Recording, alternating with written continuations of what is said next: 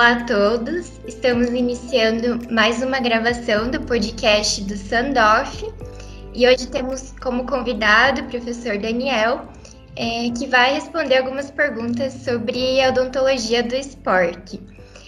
Olá, professor, tudo bem? Olá, tudo bem, Cíntia? A primeira pergunta que eu gostaria de fazer é por que os atletas é, são considerados é, uma população de risco para o desenvolvimento das DTMs? Joia, Cintia. Essa é uma, essa é uma pergunta muito boa, né? E cuja resposta a, a gente ainda eh, precisa é, é, investigar e pesquisar um pouco mais para ter uma resposta mais assertiva, né? O que nós temos ainda são algumas hipóteses, né? É, eles são considerados uma população de risco porque eles têm, né, de acordo com alguns estudos, é, uma, uma, manifestação, né, uma prevalência, uma incidência de, de, de, de, doença maior do que a gente observa em estudos de população geral, né, estudos de base populacional.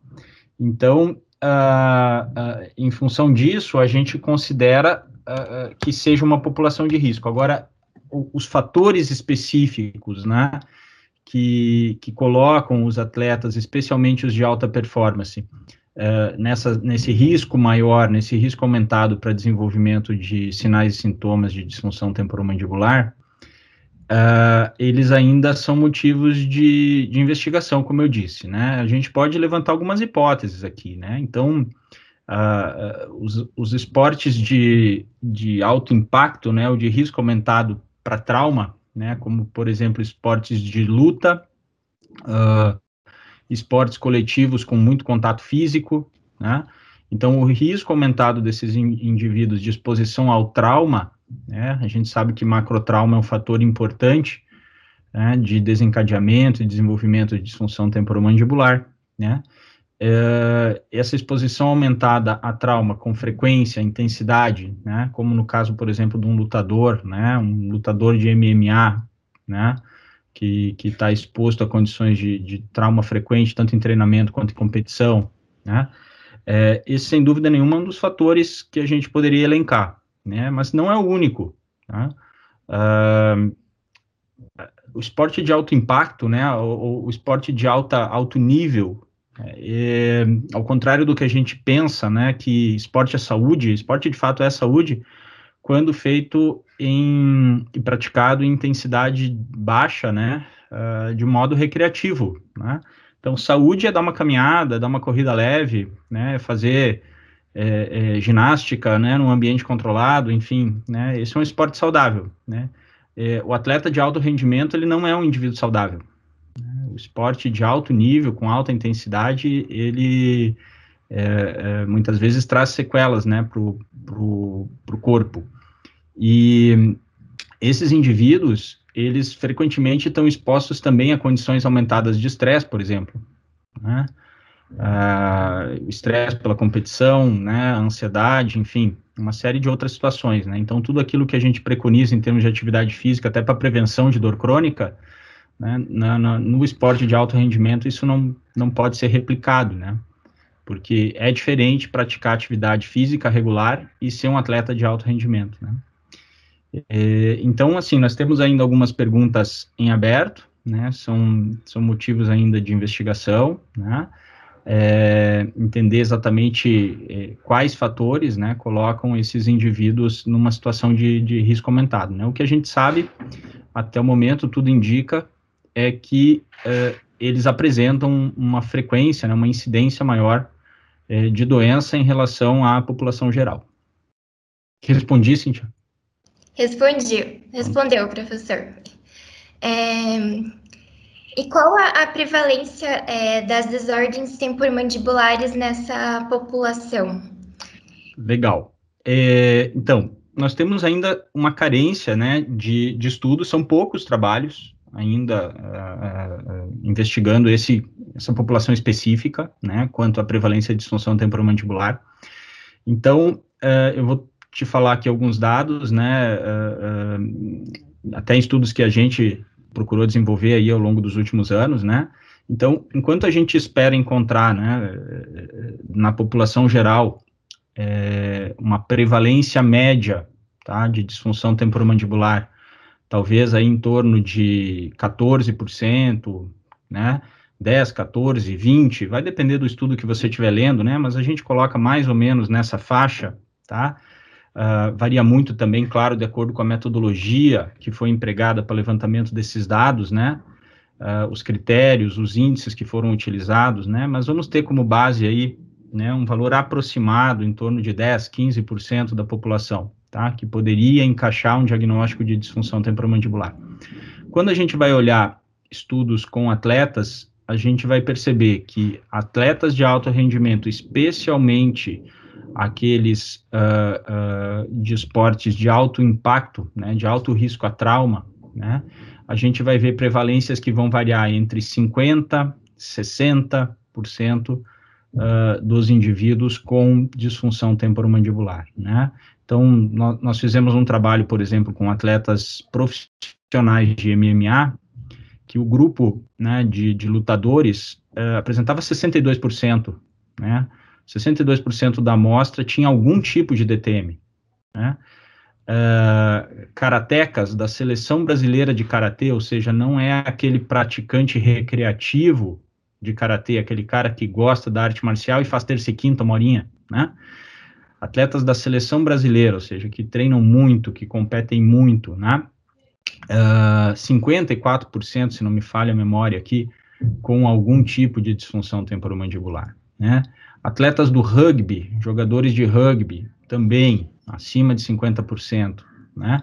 E quando a gente compara isso com indivíduos uh, de população geral, né, não praticantes de, de esportes de alto impacto, a gente vai ver uh, taxas lá perto da, da, da, dos números que eu citei no, no, início da resposta, né, 10, 15, 17%. Tá? Inclusive, a gente teve um grupo de comparação nesse estudo de artes marciais com, com praticantes recreativos de karatê, né, é, que treinavam regularmente, mas não na carga né, dos atletas da seleção. E eles apresentavam uma, uma incidência muito semelhante à população geral. Né, se não me falha a memória aqui, 17% com algum tipo de sinal e sintoma. É, com, perdão, com algum diagnóstico específico, não só a presença de sinal e sintoma. Tá? Então, uh, a gente nota que, de fato, os números, eles falam por si, né? A prevalência é alta, bem mais alta que na população geral. É uma prevalência bem alta mesmo. É, e é algum tipo de DTM mais frequente? Perfeito. Esses de novo. De atividades esportivas? Uhum. De novo, poucos trabalhos fizeram essa investigação específica, né? Aplicando, por exemplo, é, índices validados como o DC ou RDC nesse tipo de população, né? Uh, o nosso nossas pesquisas é, trouxeram esses dados, né? Então, é, teve dois, dois grupos, né? Dois, dois diagnósticos específicos que foram mais prevalentes, tá? A dor miofacial é, e o deslocamento de disco com redução, tá? Uh, com um detalhe, né, que uh, importante quando a gente fala desse grupo com deslocamento de disco com redução, que a presença de dor, né, ela foi considerada de desconforto ela foi, foi considerada é, é, para o diagnóstico, né? Ou seja, então a gente tinha um deslocamento de disco com redução associado a algum grau de artralgia, né? Então é, é um dado relevante quando a gente vê a prevalência. Certo. E já que a prevalência das DTMs é, em atletas é maior é, do que na população em geral, como o professor comentou, é, por que, que a procura desse grupo por tratamento nos consultórios não é aumentada na mesma proporção? Perfeito. Vocês estão com umas perguntas muito boas, né? É, é, vou te dar aqui algumas hipóteses, né, que a gente imagina que justifique essa, essa, é, essa questão. É, primeiro, uh, que o atleta, né, o atleta, e aí os ouvintes, né, que que, que praticam atividade física regular vão, vão entender muito bem isso que eu vou falar. É, o atleta está acostumado a sentir dor musculoesquelética, certo? A dor musculoesquelética, a dor articular e dor muscular faz parte da rotina de um atleta, tá? Então, é difícil você ter um atleta que ele está com 100% livre de dor em algum momento da vida ou da carreira dele, né? Então, aquilo faz parte da rotina. Então, uma das coisas que a gente imagina que justifique essa, essa menor busca por, por cuidados é que, muito provavelmente, aquela dor articular ou muscular, ela compõe é, é, a rotina dele, assim como a dor que ele está sentindo hoje no quadril no joelho, em função de um treinamento mais pesado que ele fez ou de um trauma que ele teve, tá? Então, essa eu imagino que seja uma das, das questões que justifique. Né? A outra é a própria falta de informação, né? Claro que é, é se a gente ainda tem muita dúvida com relação a isso, né? É, é, você imagina o, o, atleta, né? Que muitas vezes não sabe que, o que é aquilo que ele está sentindo, Tá? Então, isso é, é, muitas vezes traz essa, é, essa dificuldade né, da busca por cuidado. Tá? É, e, e, isso vai só se resolver no momento que, o, que a condição dolorosa ela, ela, ela atinja um grau que comece a atrapalhar a rotina dele, né? Ou seja, ele já não, em função da dor, ele já não consegue mais se alimentar, a forma de comprometer o seu rendimento, ou ele não consegue treinar de forma a comprometer o rendimento é nessa hora que ele vai buscar ajuda, tá? Então, é, e aí muitas vezes a gente já tem um quadro mais importante instalado, tá? Então, a, a falta de informação, né, a falta de, de, de, diagnóstico precoce, né, inclusive aí a gente tem que colocar a nossa responsabilidade como profissionais da saúde, né, de fazer esse tipo de investigação, né, é, e a questão comportamental mesmo, né, do indivíduo que está acostumado a sentir algum grau de dor e que uh, acaba muitas vezes convivendo com aquilo. E fazendo um gancho com o que o professor já respondeu, é, alguma explicação para que os atletas eles não apresentem tanta dor crônica quanto os pacientes no geral? É, perfeito. Uh, é, de novo, algumas hipóteses, né? É, isso é, uma, isso é uma, uma situação que a gente observou né, nos nossos trabalhos que, embora a gente veja uma prevalência muito alta, né, a gente, em geral, vê um baixo grau de sofrimento associado, né, então, as ferramentas, quando a gente aplica ferramentas que, que, que mensuram grau de incapacidade, grau de dor, é, a gente vai perceber que, embora tenhamos uma prevalência alta da doença, a, a, o, o, grau de incapacidade, o grau de dor crônica é menor, né? Então, por que será que isso acontece? Será que é uma questão comportamental, né? Esses indivíduos uh, uh, eles não têm uma, um, um, comportamento catastrófico, por exemplo, né? Como eu disse, eles muitas vezes estão habituados a viver com conviver com algum nível de dor, então eles não não não, não aumentam, né? Não não fazem uma amplificação dessa situação, né? Então talvez uma questão comportamental, né? Talvez uh, um, um próprio papel protetivo mesmo, da, da, da, da em função de mecanismos de, de é, é, né, mecanismos supressores, esses, esses, um atleta ele está sempre encharcado de endorfina, né, então é, a gente tem algumas hipóteses aí para tentar ainda investigar essa situação, né, mas ela é, é um fato, né, a prevalência é alta e o grau de incapacidade, o grau de dor é baixo, tá? Então, talvez por questões comportamentais, talvez por questões de proteção que o próprio esporte promova, né? É, e isso aconteça. Então, isso é justamente o fruto das nossas investigações agora, né? Eu, eu sempre digo que a, a, ciência ela caminha um passinho por vez, né? Então, a, a, o primeiro dado a ser encontrado era esse. De fato, os indivíduos tão, são, têm mais prevalência da doença. Agora temos que explicar esses detalhes, né? E, e, é possível que a resposta ela gire em função disso, né? Questões de proteção que o próprio esporte promova e, e questões comportamentais, traços de personalidade, né? Que, que, justifiquem né, esse baixo grau, digamos assim, de sofrimento associado à, à, disfunção, que não é o que a gente vê no ambulatório, né?